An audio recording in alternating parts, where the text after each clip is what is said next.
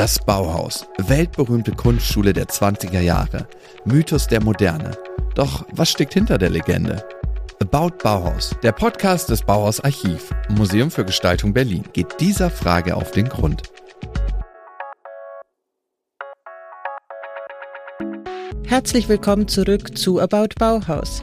Mein Name ist Adriana Kapsreiter und ich freue mich auf noch mehr Female Empowerment heute in unserer zweiten Folge zu den Frauen am Bauhaus. Schon in der letzten Folge haben wir einen Blick auf die unterschiedlichen Frauen am Bauhaus geworfen und festgestellt, dass manche nur ganz kurz blieben und andere dem Bauhaus und der modernen Kunst ihr Leben widmeten. Heute wollen wir einige der Frauen näher kennenlernen, die sich von progressiver moderner Kunst besonders angezogen fühlten und die damit gegen die herrschenden Vorstellungen über Frauen rebellierten. Taugen diese Frauen noch immer als Vorbilder? Dieser Frage gehe ich heute mit Marlene Barth nach, einer jungen Künstlerin, die ihre Karriere gerade beginnt und die in Weimar an der Bauhaus-Universität studiert hat, ein Studium in den ehemaligen Räumlichkeiten des historischen Bauhauses.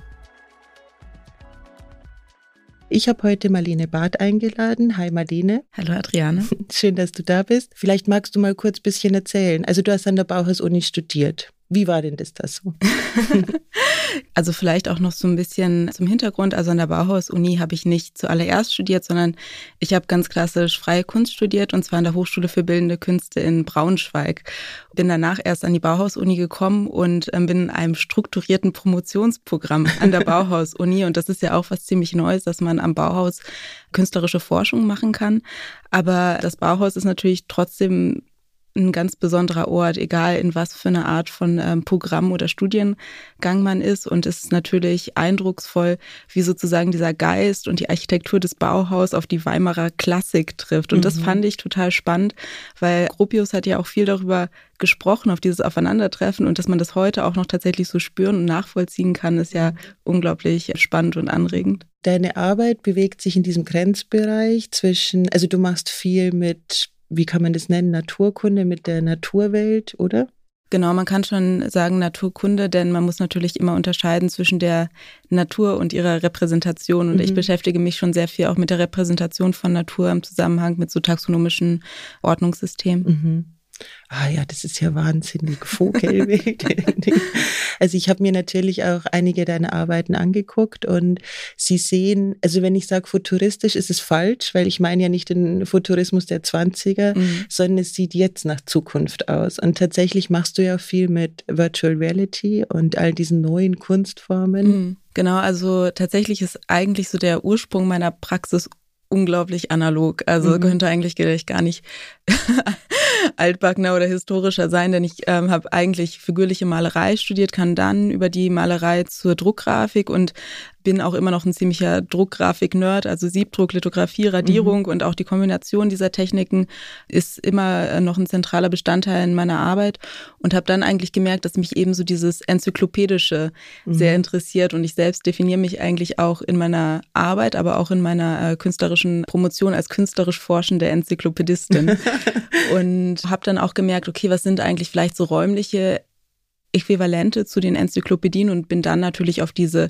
äh, Phänomene oder das Phänomen der Kunst- und Wunderkammer gekommen mhm. und so weiter und habe eigentlich immer weiter mich auch in, ähm, ins Dreidimensionale hinein entwickelt und finde die VR, äh, also Virtual Reality, so unglaublich spannend, weil es eigentlich wie eine ähm, Erweiterung, so eine Extension von dem Objekt sein kann. Mhm. Also tatsächlich auch die Idee, in Skulpturen, die ich gemacht habe, hineinspringen zu können und das mhm. auszuweiten. Und das ist wahnsinnig reizvoll. Und das dann aber wiederum manchmal auch zurückzuführen in Druckgrafiken, macht unglaublich viel Spaß mhm. und ist auch mhm. sehr produktiv. Auf eine Art ist es natürlich auch very Bauhaus, sie das dann wieder zusammenzubringen. Also eben mhm. die Materialien, die neuen Techniken, die neuen Technologien, das war ja das Bauhaus Credo.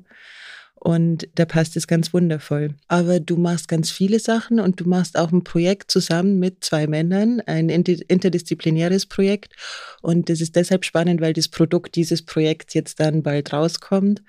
Ein Buch wird es. Vielleicht willst du dazu kurz noch ein bisschen erzählen? Genau, dieses Buch, das ist auch tatsächlich an der Bauhaus-Uni gegründet worden und darum passt es eigentlich auch so mhm. schön äh, hier zum Podcast. Und das ist ein ähm, geworden eigentlich jetzt nicht nur zu einem Buch, sondern zu einer wissenschaftlichen Buchreihe, die ich zusammen mit Johannes Breuer und Alex Leo Freier herausgebe mit dem Titel Atlas der Datenkörper. Und es mhm. ist tatsächlich auch basiert auf diesem Seminar, das wir an der Bauhaus-Uni gemeinsam gegeben haben, in dem sich Studierende ähm, ja im Grunde mit dem Thema Datenerfassung und Vermessung äh, von Körpern beschäftigt haben und wie man das eigentlich eher durch zeitgenössisch kritische Methoden reflektieren kann und tatsächlich auch neue Visualisierungen, neue Prototypen, mhm. Instrumente zu entwickeln und eigentlich deswegen auch ein sehr schönes Bauhausprojekt. Mhm. Das ist es tatsächlich. Also einerseits, weil da ganz verschiedene Richtungen zusammenkommen. Ihr kommt alle drei aus unterschiedlichen Richtungen. Und äh, dann ist ja dieses, die Vermessung des Körpers auch wirklich ein Thema 3.0, würde ich mhm. sagen. Das beschäftigt uns alle sehr. Und auch das ist ja wieder so im Spannungsfeld Mensch-Maschine. Ja, absolut. Und das Bauhaus mit seinem Industriedings, also damals war es eine andere Auseinandersetzung mit Mensch-Maschine. Heute ist es eben diese digitale Welt. Natürlich ist es trotzdem auch interessant zu schauen. Also in der Moderne gab es ja sehr viele Analogien zwischen Mensch und Maschine, mhm. Mensch und Auto. Ja. Wie hat sich das gewandelt im Zeitalter der Digitalisierung, ja. wo die Datenmenge nochmal rasant angewachsen ist? Mhm. Und für uns ist es natürlich spannend zu schauen. Das interessiert mich künstlerisch, aber auch wissenschaftlich sehr inwieweit haben wir, sind wir eigentlich in der Lage, überhaupt auch neue Systeme zu entwickeln oder mhm. knüpfen wir da eigentlich vielleicht immer sogar nicht nur an die Moderne, sondern vielleicht noch viel früher an die frühe Neuzeit mhm. oder Antike an. Ja, ja, eben. Was ich spannend finde und darum finde ich auch den Podcast so schön eigentlich, sich die Geschichte anzuschauen, die, die nicht komplett zu streichen, äh, mhm. äh, so futuristisch, sondern eigentlich zu schauen, okay, wie kann man eigentlich äh, daraus auch lernen und äh, neue ähm, Modelle entwickeln und eben auch gerade in Bezug auf das Frauenbild das ist mhm. natürlich sehr wichtig. Es gab wohl damals sogar den Typus des Bauhaus Mädels. Also da wurden Artikel drüber geschrieben, dass das eben die progressive neue Frau ist. Und diese progressive neue Frau trägt Bubikopf. Jetzt habe ich die falsche Frisur. Ja, ich leider auch. Aber ich habe ein tolles Buch über das gelesen, über den Bubikopf in den 20ern und die Entwicklung das war wahnsinnig spannend, was man gar nicht denken würde bei so einem Thema wie einer mhm. Frisur. Aber es stellt sich raus, in den 20ern war das schon ein wahnsinniges Thema, dieses Spiel mit Geschlechtern. Wir hatten ja da auch schon eine Folge mit Jurassica Parker. Und der Kurzhaarschnitt war ein Symbol für, ich breche mit dem althergebrachten Frauenbild. Und äh, es gab unterschiedliche Abstufungen des Bubikopfs, also bis hin zu so einer richtigen Herrenfrisur, die dann super androgyn mhm. wurde. Und es gab auch weiblichere Versionen davon. Also es gab irgendwann eine ziemliche Variety. Davor habe ich gelesen, haben Friseure praktisch nie Haare geschnitten. Die haben das dann auch neu gelernt. Die ganze Friseurkunst ist da neu Ach, entstanden, weil die haben halt hauptsächlich hochgesteckt und onduliert und was weiß ich. Und es stellt sich raus, also ich habe es mir nochmal angeguckt, alle Frauen, über die wir heute sprechen, haben kurze Haare getragen, zumindest zeitweise, also fast alle. Und auch in unterschiedlichen Abstufungen. Und wie es so oft ist mit, also auch sowas wohl in den 20ern, es gab Frauen, die eigentlich, ja, wie soll ich sagen, noch ein recht konservatives Frauenbild hatten und trotzdem aus modischen Gründen dann mhm. die Haare kurz getragen haben. Und es gab Frauen, für diesen Statement war. Auch die Bauhausfrauen verfolgten die unterschiedlichsten Ansätze, wie sie das am Bauhaus Erlernte später beruflich verwirklichen konnten wie Margarete Heimann-Löwenstein, die selbst eine Keramikfirma eröffnete, oder Florence Henry, die am Bauhaus die Fotografie erlernte und darin Meisterin ihres eigenen Stils wurde. Besonders viele Frauen am Bauhaus arbeiteten jedoch in der Weberei, wurden überwiegend in die Weberei gesetzt, muss man eigentlich sagen. In der sogenannten Frauenabteilung haben einige dennoch ihre Berufung gefunden, auch über das Bauhaus hinaus. Ich finde es prinzipiell manchmal ein bisschen schwierig, über diese Frauen so zu reden, weil die, ich will jetzt auch Gunter Stölzel nicht vorstellen als die Bauhäuslerin. Aber wenn man sich ihre Biografie so anguckt und wie das war im Bauhaus, sie war sehr lange dort, von 1919 bis 31, fast über die ganze Zeit, dann sieht man doch viele Themen, die sich da aufmachen. Also ich fand es ganz interessant, dass der Urgroßvater von Gunther Stölzel war selbst Webermeister und ihr Vater war in der Reformpädagogik. Also mhm. Also das zeigt schon mal, dass da ein anderes Elternhaus da war, finden wir oft bei den Bauhäuslerinnen. Und Gunther Stölzel war im Krieg Rotkreuzschwester, waren auch viele Frauen. Und sie hatte schon eine Ausbildung an der Kunstgewerbeschule in München. hat unter anderem bei Richard Riemerschmidt, den kennt man manchmal, hat bei dem auch gelernt und fand es dort aber zu altmodisch. Und als sie dann vom Bauhaus gehört hat, war sie gleich ganz angetörnt und ist da hingegangen. Und das passt schon mal gut, weil viele Frauen am Bauhaus hatten vorher auch schon eine Ausbildung. Fanny, nach war es ja bei dir auch so. Du bist ja. auch nach Weimar gekommen, schon mit was im Gepäck. Ja, okay. Und dann kommt die dahin und es wird diese Webereiklasse gegründet. Und es war ja am Anfang die Idee immer ein, ein Werkmeister und ein Formmeister. Also jemand, der das Handwerk beherrscht mhm. und jemand, der äh, die, die Kunst sozusagen beherrscht. Und die Weberei hatte ganz lang keine künstlerische Leitung und nur Helene Börner. Und über Helene Börner haben die äh, Weberinnen gesagt, das wäre eine Handarbeitslehrerin des ältesten Stils. Also damit kamen die nicht so gut klar. Und irgendwann kam dann Georg Muche, der Maler, mhm. mit dem kamen sie auch nicht gut klar. Der selbst war nämlich wohl stolz drauf, nie einen Faden in der Hand gehabt ja, zu haben. Finde ich gut, wenn die Klasse auch mal den Professor oder den Leiter abstößt. Ja, voll. Und in dem Fall ist es irgendwie nett, so die altmodische Frau und der Kerl beide mhm. abgehen. Und tatsächlich war es dann auch so, dass die Frauen untereinander sich wahnsinnig viel beigebracht haben und viele von ihnen, die eben schon Vorbildung hatten, es dann den anderen beigebracht haben, autodidaktisch im Ausprobieren und sich auch selbst weitergebildet. Gunther Stölzel hat dann eine Ausbildung in der Färberei gemacht, also außerhalb des Bauhauses weil ab 1921 war Paul Klee am Bauhaus und der war ja ein Meister der Farben.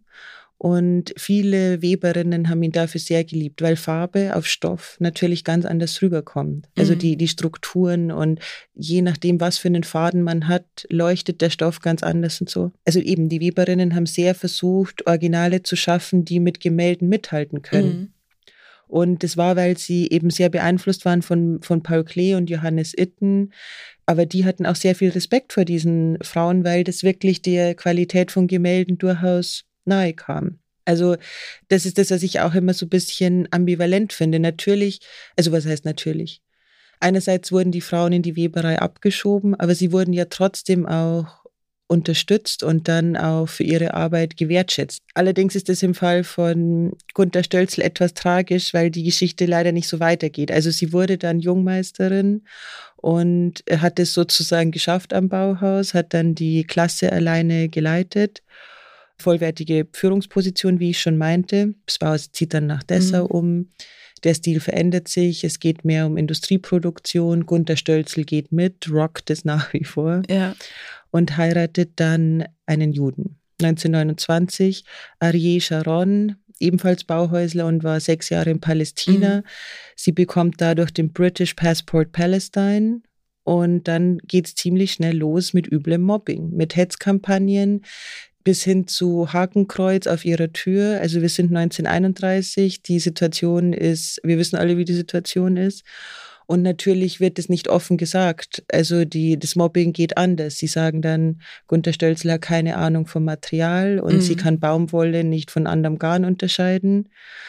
Und irgendwann wird das Mobbing so heftig, dass die halt geht, weil es mhm. solche Hetzkampagnen sind. Sie geht dann in die Schweiz und hat sehr, sehr schwer Arbeit zu finden. Und das gilt für fast alle Bauhäuslerinnen. Also das ist wirklich tragisch, weil die Hochzeit, die sie dann da haben an dieser Schule, hilft ihnen nicht, weil sie danach nicht wirklich arbeiten können. Wenige mhm. Bauhäuslerinnen. Es war für die Männer schon schwer genug, aber für die Frauen natürlich noch schlimmer. Mhm. Ich muss da aber auch dazu sagen, dass das natürlich heute, dass da auch noch einiges an Arbeit äh, zu leisten ist. Es ist ja leider auch nicht so, dass jede ähm, Studierende einer Kunsthochschule danach weiter praktizierende Künstlerin bleiben kann. Und da hat sich ja auch selbst in den letzten Jahrzehnten noch einiges gewandelt, zum Glück auch zum Positiven hin. Ähm, ja, aber diese Problematik, die kann man äh, fast zumindest, oder man kann sie ansatzweise auch nachfühlen mhm. und sich mhm. gut auch vorstellen, diese ähm, ja wirklich problematische Mischung von ja Antisemitismus und Frauenfeindlichkeit. Mhm, ja, total. Also eben, das habe ich auch gelesen, es ging wohl auch eben um ihren Lifestyle, weil sie ja. halt nicht angepasst war. Sie war sehr erfolgreich als Frau. Aber das sind eben, also es gibt sehr viele Geschichten auch über so, über Mobbing, über Streitereien am Bauhaus und wir wissen es natürlich. Mhm. Also wir haben manchmal Quellen, aber wir wissen nie wirklich ganz genau, was dahinter stand, was die Gründe waren. Aber dass es schwierig war, steht außer Frage. Wie ist denn das heute, wenn man Kunst studiert? Befasst man sich dann damit, wie viele Kommilitonen, KommilitonInnen später einen Job bekommen? Sind es mehr Männer als Frauen, die dann in der Kunst Geld verdienen? Antworte ich gleich drauf, aber vorher würde ich gerne noch was zur Weberei ergänzen, weil was eigentlich, ähm, auch wenn ich selber nicht mit diesem Handwerk arbeite, äh, was eigentlich daran sehr spannend ist, ist wirklich auch der körperliche Aspekt, mhm. weil Weben ja eigentlich eine sehr äh, wirklich physisch aktive Handlung ist, also auch mit dem Webstuhl mhm. und es da eigentlich auch eine sehr spannende technische ähm, Verbindung gibt, denn so historische Webstühle haben ja eigentlich ziemlich viel gemein auch mit Lochkarten. Mhm. Ähm, und also ich war, ah. in, als ich ein ähm, Kunststipendium in Venedig hatte, war ich auch in einer historischen Weberei und es war total spannend, das zu sehen. Also eigentlich auch der Prozess, der ist ja unglaublich logisch, mhm. ähm, ja, und auch sehr präzise. Und mhm. diese Verbindung eigentlich zwischen Technik und ähm, ja, vielleicht dieser aus unserer manchmal auch heutigen Perspektive romantisierten Vorstellung des mhm. Textilen, mhm. das ist interessant. Und also ich glaube, dass, ja, deswegen finde ich das spannend, dass sie sich dieses, gerade diese Werkstatt mhm. oder diese Klasse so angeeignet hat. Mhm. Klar, vielleicht war sie auch irgendwie in die Rolle reingedrungen, aber es ist ja im Grunde so, ja, aus dieser Atlas, einer Datenthematik heraus, für mich auch reizvoll, ähm, da mhm. nochmal einen anderen ah, Blick ja, drauf zu werfen. Total interessant. Also in der letzten Folge mit, mit F.G. Rolfes haben wir darüber auch gesprochen, dass ja. Weberei historisch gesehen eben nicht immer ein Frauenfeld mhm. war. Im Gegenteil, also äh, professionelles Weben wurde von Männern mhm. betrieben. Es passt natürlich voll, was du sagst, auch mit diesem ja. körperlich anstrengend. Daran habe ich noch gar nicht gedacht, aber die sind ja auch riesig teilweise, diese Webstühle. Genau, die sind riesig und ähm, in Venedig war das zum Beispiel so, dass dort auch nur Frauen gearbeitet haben und es da eigentlich, dass vielleicht eher Männer so aus dieser Werkstatt herausgedrängt worden wären. Mhm. sehr schön, also es war gute eine Geschichte. Sehr, ähm, ja, so ähm, tatsächlich sehr feministisch angehauchte Atmosphäre. Mhm. Und das fand ich sehr schön, was man ja vielleicht auch aus in Venedig nicht unbedingt erwarten ja, würde. Ja, das ist wohl wahr, das ist wohl wahr. Dazu fällt mir ein, dass das eh, also ich kenne mich natürlich auch mit der Weberei nicht so gut aus, mhm. aber am Anfang in Weimar gab es wohl eben so Handwebstühle und irgendwann gab es so halbautomatisch mhm. oder irgendwie so. Also es ist schon so näher Richtung Industrie. Das war eben dann auch mit dem Umzug nach Dessau und viele Weberinnen wollten das nicht. Die sind nicht mitgegangen nach Dessau, weil mhm. sie sich in dieser Nähe zur Industrie nicht gesehen haben. Sie haben sich in dem, in, also als Frau wahrscheinlich mhm. auch im Handwerk mehr gesehen. Ja. Und das ist ja also eben technische Berufe, die mit Industrie zu tun haben, sind heute noch eher mit, also eher männlich konnotiert. Ja. Und so wie ich es verstanden habe, wollte Gunther Stölze auch dass das Prinzip richtig verstanden wird. Mhm. Also manchmal ist ja die sozusagen Weiterentwicklung einer Maschine führt eigentlich eher zu einer Entkoppelung des Verständnisses, das man für das Handwerk hat, wenn es zu mhm. sehr automatisiert ist mhm. an einigen Punkten. Ja, das stimmt, das stimmt. Ja. Genau, aber auch zu dem jetzt zu dem Punkt mit dem, ja, wird man an der Kunsthochschule darauf vorbereitet, wie sich das Leben danach gestaltet. Ich glaube, das ist tatsächlich sehr abhängig von dem Professor oder der Professorin, bei der man studiert oder den Einfluss, den man hat. Also es gibt auch, es ist tatsächlich ein Thema, da wird viel drüber diskutiert, wie viel das ins Kunststudium einfließen sollte. Und da gibt es mhm. sehr diverse Meinungen mhm. zu. Einige mhm. sagen, das ist nicht genug thematisiert, man muss die Studierenden viel mehr auf den Markt äh, vorbereiten. Denn im Endeffekt, wenn man freie Kunst zum Beispiel studiert, ist ja eigentlich das Ziel auch der Kunstmarkt. Mhm. Und der begegnet einem eigentlich, also zumindest wenn man in einer Stadt wie Weimar oder Braunschweig studiert, mhm.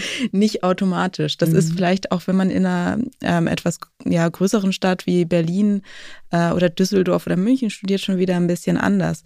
Und ich glaube, ähm, da gibt es nicht die eine richtige Antwort. Also ich glaube, es ist sehr viel wert, wenn man sich eben zum Beispiel auch wie das an der Bauhaus-Uni passiert ist, tatsächlich in so einer, in so einer Blase ähm, mhm. wirklich mal ähm, entwickeln kann und auch eigentlich die eigene künstlerische Autonomie so an Grenzen treibt, austestet mhm. und dann eine starke Position mhm. entwickelt. Mhm. Und das ist ja eigentlich das Wichtigste, mhm. dass Kunst authentisch ist, dass sie autonom ist, dass sie sich abgrenzen kann, mhm. sich auch traut, sich abzugrenzen. Und wenn man vielleicht auch zu früh mit diesem kommerziellen Gedanken in Kontakt kommt, ist, natürlich die Gefahr höher, dass man sich dem Markt anpasst. Mhm. Gleichzeitig, ja, ist es natürlich irgendwie, ist später eine Existenz auch davon abhängig, oder das Kunstmachen ist natürlich davon abhängig, wie man verkauft, wie mhm. man sich finanziert. Und dann passiert es halt auch nicht selten, dass äh, KünstlerInnen und Künstler in Berufe gedrängt werden, in denen sie sich irgendwie über Wasser halten können, aber eigentlich gar nicht mehr zum Kunstmachen kommen. Ja, Und das ist natürlich mhm. eigentlich das, was, was schade ist. Mhm. Viele dieser Weberinnen haben traumhafte Meisterwerke geschaffen. und hatten dennoch nach dem Bauhaus große Probleme, als Künstlerinnen Karriere zu machen. Für progressive Pionierinnen war nach 1933 praktisch kein Raum mehr. Generation Lost. Aber es gibt zum Glück auch Ausnahmen. Allen voran Annie Albers, der nach ihrer Emigration der Durchbruch als Textilkünstlerin in Amerika gelang. So viele individuelle Geschichten. Und nicht nur über die Bauhausstudentinnen. Es gibt ja auch noch die Frauen der Bauhausmeister, die durch Liebe und Ehe ans Bauhaus kamen. Und ein schönes Beispiel dafür sind Walter und Ise Gropius. Ise Gropius, die zweite Frau von, von Walter Gropius, hat ihn kennengelernt 1923. Da war sie eigentlich schon verlobt und hat sich dann verliebt ins Bauhaus und in diesen Mann. Und hat dann diese Idee sich auch sehr zu eigen gemacht und eben an der Seite von Walter Gropius für die Idee gekämpft, aber halt eher im Hintergrund. Also sie war wohl Frau Bauhaus, alle hier nennen mich Frau Bauhaus, äh, hat sie selbst gesagt. Und äh, sie hat Öffentlichkeitsarbeit gemacht, sie hat seine Texte lektoriert, äh, vielleicht auch teilweise selbst geschrieben, das wissen wir nicht genau. Und äh, sie hat ihn begleitet, sie war repräsentativ, die, wir haben auch über das schon mal im Podcast gesprochen, die Meisterhäuser, da gibt es ja so Videos, die mhm. gemacht wurden. Isi Gropius ist dann die, die das vorführt. Genau. Und jetzt kann man natürlich darüber diskutieren. Ist die jetzt emanzipiert, weil sie sich für die neue Idee eingesetzt hat, oder ist sie halt wirklich nur Frau Gropius und das Anhängsel von diesem mhm. Mann? Also wie sehr darf man aus heutiger feministischer Sicht das beurteilen auch? Ja, ich glaube, es ist ähm, wirklich schwer darüber zu urteilen, aber eigentlich was dafür spricht, ist auch, wie sehr sich sie, wie sehr sie sich diese Idee angeeignet mhm. hat und dass sie eigentlich auch nicht sowas sagt wie, ja, das hat mein Mann aber toll organisiert oder initiiert und das war seine Idee, sondern sie sagt, diese Idee hat mich eigentlich vollkommen durchwachsen mhm. und sie macht es wirklich auch mit zu ihrer Idee mhm. und formt die natürlich auch mit weiter aus. Und mhm. ich denke, so wie ich ihre also so ich ihre Biografie lese, scheint sie auch unglaublich gut im Bereich Kommunikation gewesen mhm. zu sein. Das merkt man einfach und allein auch der Fakt, dass sie sich dann eben auch äh, in diesen Videos oder in diesen Filmaufnahmen gezeigt hat, ähm, Dinge vorgeführt hat, spricht eigentlich dafür, dass sie da sich einfach eine eigene Rolle geschaffen hat, natürlich in, im Rahmen der zeitlichen Grenzen, die mhm. wahrscheinlich auch einfach durch ja das gesamtgesellschaftliche Konstrukt, das äh, persönliche Konstrukt bedingt waren, aber mhm. sich innerhalb äh, dieses Bereiches doch ähm, stark positioniert mhm. hat und mhm. ausgelebt hat. Ja, eben. Und ich meine, arbeitsteilig macht es schon Sinn, dass es eine Person gibt, die sozusagen die Reden hält und mhm. eine Person, die das organisiert, wo die Reden gehalten werden, ZB. Und äh, dann zu sagen, ja, dann sieht man es wieder, die Frau muss immer in den Hintergrund. Gut, wir wissen jetzt nicht, ob Ise Gropius vielleicht auch gern die Vorträge gehalten hätte, ob die gern alleine rumgereist wäre manchmal und der Mann bleibt zu Hause, das wissen wir nicht. Und das meine ich ihm, wir können halt nicht reinschauen in die Köpfe dieser Frauen, was sie sich eigentlich erträumt und gewünscht haben. Genau, und sie sind natürlich auch einfach anders sozialisiert worden mhm. als äh, junge Frauen, die in den letzten Jahren geboren worden sind mhm. und natürlich entwickeln sich Gedanken auch mit der Welt, in der man aufwächst. Und wenn einem sozusagen schon vielleicht ja im Jugendalter so viele Grenzen aufgezeigt werden, hat man vielleicht weniger den Gedanken, ich werde jetzt sozusagen die Leiterin des Bauhauses. Und das spricht aber nicht dagegen, dass sie ähm, emanzipiert gewesen ist und ähm, ja, dass sie sich da wirklich auch viel erarbeitet hat. Das finde ich eigentlich spannend. Wenn man all die Biografien liest, man merkt, die waren unglaublich aktiv, die haben wahnsinnig mhm. viel gearbeitet. Ja, das und das finde ich mhm. wiederum auch sehr motivierend. Das mhm. waren, für mich waren das wirklich keine Frauen im Hintergrund oder die mhm. Frau hinter dem Mann. Ich ja, würde dieses, ja, eigentlich dieses Hinter fast streichen. Ja, es ist wahr, es ist total wahr. Also für Isi Gropius stimmt es auf alle Fälle und ähm, für viele andere Frauen auch. Es ist tatsächlich so für Ise Gropius war das Bauhaus ihr Leben und, und die Moderne und ich, ich will mir auch gerne vorstellen, dass das eben das ist, was die beiden auch zusammengehalten hat. Aber da gibt es halt auch andere Fälle. Also Ise Gropius hat sich mit dem Bauhaus befasst bis über den Tod von, von Walter, mhm. bis zu ihrem eigenen Tod. Und dann gibt es aber eben auch noch die tragische Geschichte von Lucia Moholi, die dann, also über Laszlo Moholy-Nagy haben wir ja schon gesprochen, und die ist auch wieder so ein Multitalent. Also die war Fotografin, Journalistin, Lektorin, Kunstkritikerin, mhm. multibegabt. und hat eben ihren Mann kennengelernt, da war der noch nix. Mhm. ich habe gelesen, sie hat ihn unter ihre Fittiche genommen, was ein schöner Ausdruck ist für, sie hat bezahlt ja. für sein Leben. Also sie hat das Geld nach Hause gebracht, äh, wissen wir auch schon seit der letzten Folge, dass das viel öfter war, als man denkt. Und Laszlo Molinoc ist ja für das Fotogramm so berühmt geworden. Mhm und äh, war selbst immer der Meinung, er hätte sozusagen erfunden. Und das haben eben auch Lucia und Laszlo zusammen entwickelt. Und das zieht sich wie ein roter Faden durch das, durch das Leben von Lucia Moholi. Ihr Mann geht dann ans Bauhaus, sie geht mit, ungern. Sie will nicht in die Provinz, sie will ja. in der Stadt bleiben. und im Endeffekt wird sie dann auch so ein bisschen ja, also sie, sie macht alle Fotos vom Bauhaus, die heute so legendär sind. Umsonst. Sie wird dafür nicht bezahlt, ihr Name wird nicht erwähnt. Aber gerade die ikonischen Fotos vom Bauhausgebäude, alle von ihr, Produktfotos von ihr, wo man ja heute denkt, ja, mein Gott, das ist ja einfach nur das Teekännchen von Marianne Brandt. Aber wie das aufgenommen ist, das ist eine große Kunstfertigkeit äh, mhm. äh, von Lucia Moholi.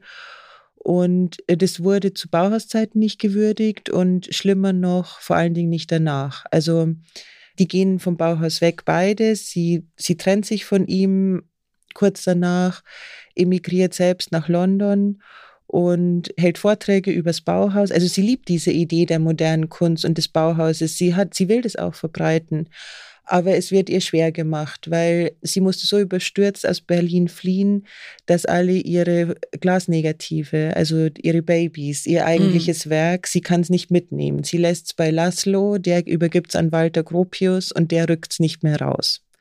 Und die Frau versucht in London ihre Karriere neu aufzubauen, aber die Männer haben ihr Werk unter Verschluss, sagen, ja, wir haben es nicht, sorry, I don't know. Und ja, sie kämpft um diese Negative und es ist ein langer, beschwerlicher Kampf. Irgendwann bekommt sie einen Teil zurück nach dem Krieg. Aber was war da los? Ich habe so viel über das nachgedacht. Sie scheint eine sehr starke Frau gewesen zu sein. Warum hat sie nicht mehr auf den Putz gehauen? Warum hat sie nicht in Dessau zu Walter und Laszlo gesagt, ey, das geht so nicht weiter. Ich mache hier die ganze Arbeit. Ich will bezahlen. Mhm. Warum nicht? Das verstehe ich nicht. Also das beschäftigt mich sehr bei den Bauhausfrauen aus heutiger Sicht, weil heute würde man doch denken, fight for your rights, Schwester und so weiter. Ja, das stimmt, aber wobei selbst heute ähm, Frauen, die sich wirklich gegen etwas auflehnen, ja immer noch, das ist immer noch sehr negativ konnotiert. Also wenn man einfach seine Meinung äußert und das vielleicht nicht immer in der diplomatischsten Art und Weise tut, ähm, wird einem, wird man doch sehr schnell mit negativ, ähm, mit feministischen Negativ-Klischees mhm. konfrontiert. Und ich kann mir vorstellen, dass es zu der Zeit noch wesentlich extremer mhm. gewesen ist, dass sie da vielleicht auch einfach das schon ein bisschen gesehen hat, dass es sehr schwierig wäre, da etwas zu erreichen durch Auflehnung. Mhm. Dass es vielleicht gut gewesen wäre, es zu tun. Vielleicht hat sie das ja sogar getan. Es ist natürlich auch nicht alles 100 Prozent ja, ja. äh, dokumentiert. Ja, aber dass dann natürlich auch ja der Sexismus der ähm, der Zeit einfach nicht unbedingt in ihre Karten gespielt hat. Was ich bei ihr eigentlich spannend finde, ist die Prototypenfotografie. Mhm.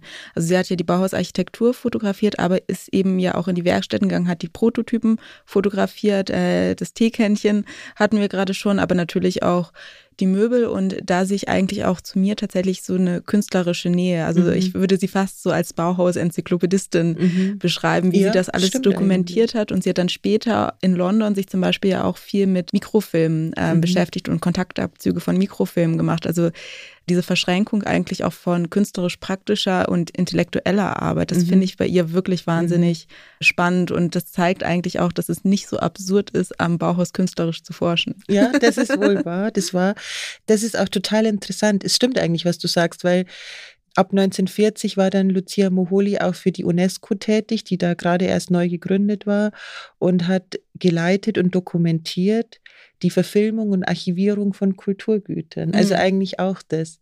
Oder das passt doch total in diese Enzyklopädie. Genau, absolut.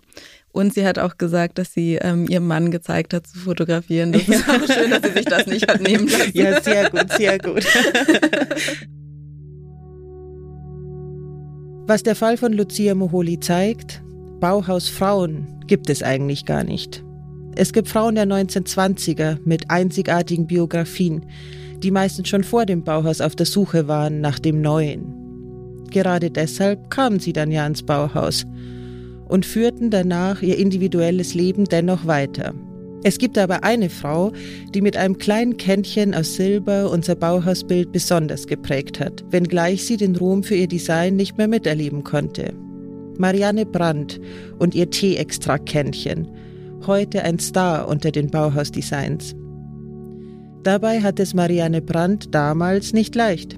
In der Metallwerkstatt unter Kerlen, die ihr mit Mobbing und stumpfsinnigen Vorarbeiten das Leben schwer machen wollten. Sie hat sich durchgesetzt und sich innerhalb ihrer Werkstattarbeit kreativ nicht einschüchtern lassen.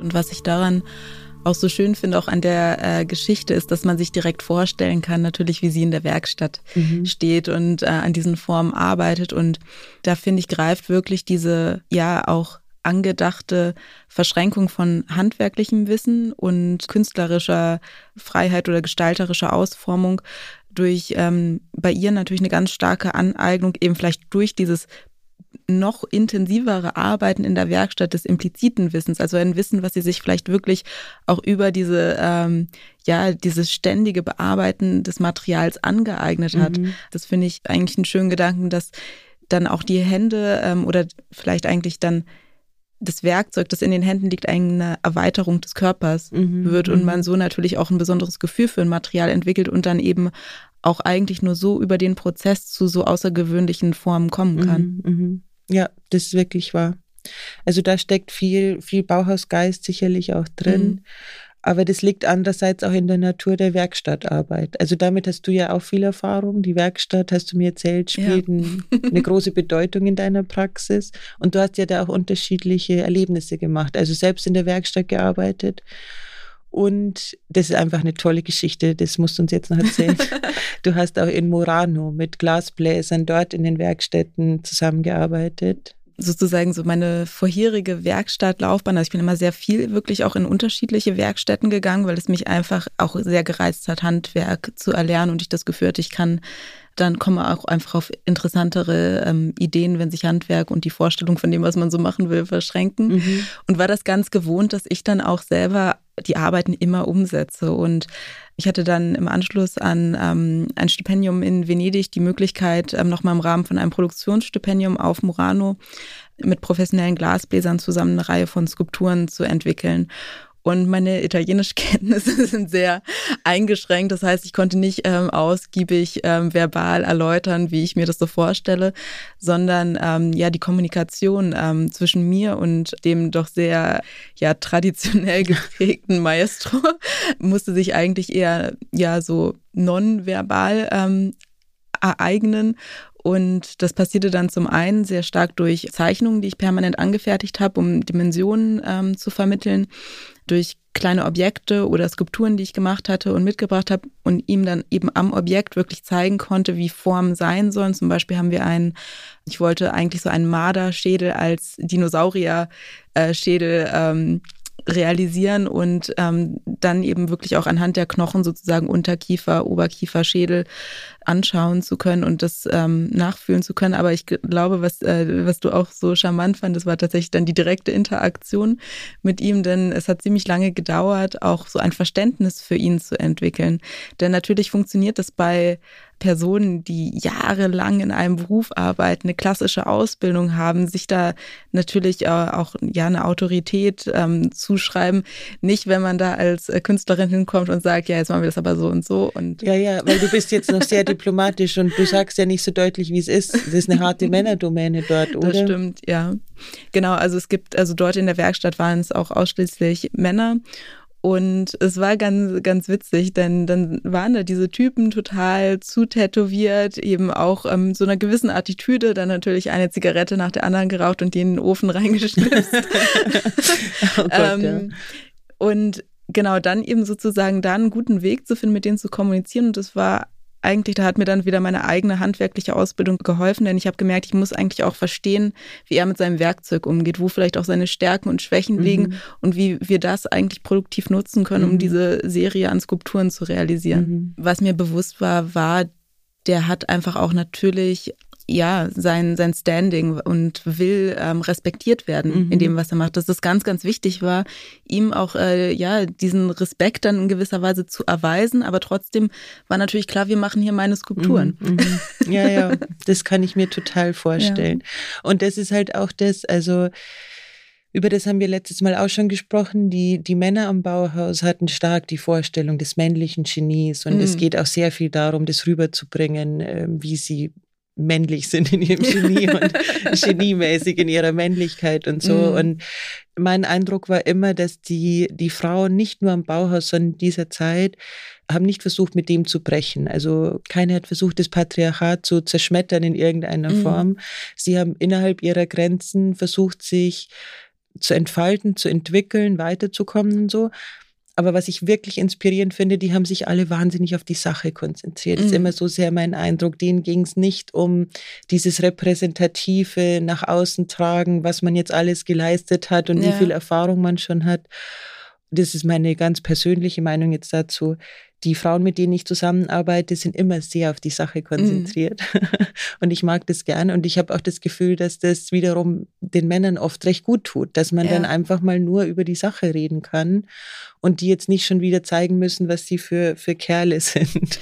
Ja, absolut. Und ich mag das auch einfach. Also ich arbeite sowohl mit Frauen als auch Männern in unterschiedlichen interdisziplinären Projekten zusammen. Und ich mag es einfach total, wenn Projekte vorangehen und sich, sich mhm. gut entwickeln. Mhm. Und das passiert natürlich am meisten, wenn man sich wirklich auch auf die Sache mhm. konzentriert. Mhm. Und ich glaube aber auch, vielleicht ist diese Konzentration manchmal in gewisser Weise auch eine Flucht aus diesem binären Denken. Ja, das kann eben sein. Das ist mein Eindruck auch bei den Frauen der 20er, um das mal weiterzufassen es ist dann auch wieder schwierig. Also man muss aufpassen, dass man dann widerständig genug bleibt. Mhm. Heute ist es durchaus unsere Aufgabe, den, die Männer auch in ihre Schranken zu weisen, wenn sie zu weit gehen.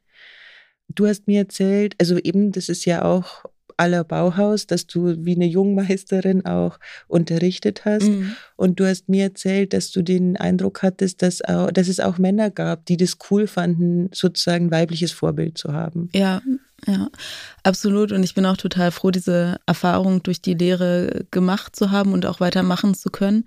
Denn ähm, ich glaube, das ist total wichtig, wenn man als Frau unterrichtet und in dieser Position ist, den eigenen Umgang mit ja, Studierenden zu hinterfragen, sowohl mit männlichen als auch weiblichen, einfach auch sich immer wieder, ja, da so einen Abgleich zu schaffen. Mhm, okay, wie gehe ich mhm. gerade eigentlich mit den Leuten ja, um, die ja, da vor mir sitzen? Mhm.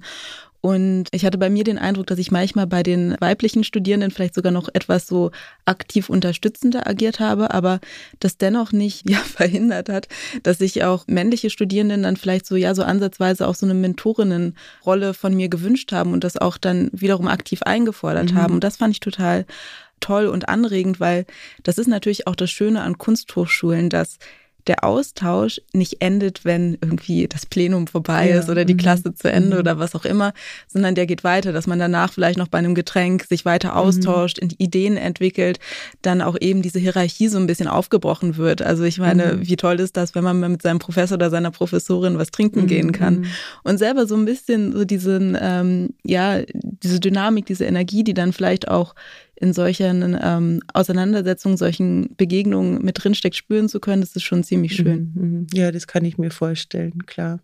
Und dann kommt ja auch eben durch dieses Zusammen in der Werkstatt sein. Es ist mhm. ja immer anders als zum Beispiel in meinem Studium, wo alles ja total Frontalunterricht. Da sehe ich nicht, wie der Professor, die Professorin mal wirklich was mit den Händen so. Was würdest du jetzt abschließend sagen? Taugen die Frauen des Bauhauses heute noch als Vorbilder? Ja, absolut. Ich habe mal ähm, gehört, auch so im Zusammenhang mit Bauhaus Frauenausstellung, dass man versucht, Wiedergutmachung zu leisten. Aber das Wort finde ich eigentlich schon auch so ein bisschen, ist mir ein bisschen mhm. zu negativ konnotiert. Ich glaube, es ist einfach wichtig, dass wir aus unserer heutigen Perspektive tatsächlich auch wirklich klar machen, das hat nicht nur Männer gegeben, mhm. die irgendwie tolle Sachen am Bauhaus gemacht haben, sondern eben genauso Frauen. Und eigentlich der Sinn des Ganzen für mich wäre wirklich dann auch eine starke ja, Kraft zu entwickeln, die ähm, junge Frauen, die jetzt zum Beispiel am Bauhaus sind oder egal in was für einem ähm, ja, kreativen Studiengang mitnehmen können und das für ihre eigene ähm, Karriere, Ausbildung mhm. mit nutzen wollen. Vielleicht auch tatsächlich sogar diese manchmal tragischen Schicksale, mhm. denn das muss ja nicht so sein. Ja, genau. Und wir haben ja, ja. heute auch eine ähm, wesentlich ähm, bessere Ausgangsposition. Mhm. Und ich finde, eigentlich muss man äh, das wirklich so eigentlich als Motivation mitnehmen, mhm. so diese, einmal diese Kraft dieser Frauen, aber vielleicht auch zu sehen, okay, ich habe heute ein, ähm, eine andere Startposition mhm. und die sollte man auch nutzen. Gerade die Unterschiede zwischen damals und heute können für uns inspirierend sein, mit allen Ambivalenzen. Und Geschichten darüber, wie viel Kraft diese Frauen an den Tag gelegt haben. Heute entdecken wir immer mehr dieser weiblichen Biografien. Die modernen Künstlerinnen dieser Zeit erhalten damit endlich die Aufmerksamkeit und den Ruhm, den sie verdienen. Damit verlassen wir die Frauen des Bauhauses und machen uns auf zu einem neuen Thema. Bauhaus und Bauen und Häuser. Für Architektur ist das Bauhaus berühmt und deshalb machen wir uns auf die Suche nach weißen Wänden und Beton, nach Quadern und flachen Dächern. Das nächste Mal mit der Architektin Isolde Kepler.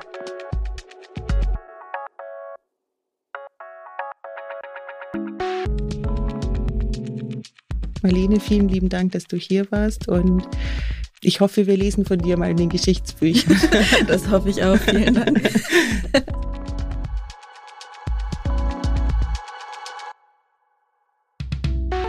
Das war About Bauhaus, der Podcast des Bauhaus Archiv, Museum für Gestaltung Berlin. Abonniert unseren Podcast auf Amazon Music, Spotify, Apple Podcast, Deezer und überall, wo es Podcasts gibt. About Bauhaus, eine Produktion des Bauhaus Archiv, Museum für Gestaltung Berlin und der Auf die Ohren GmbH.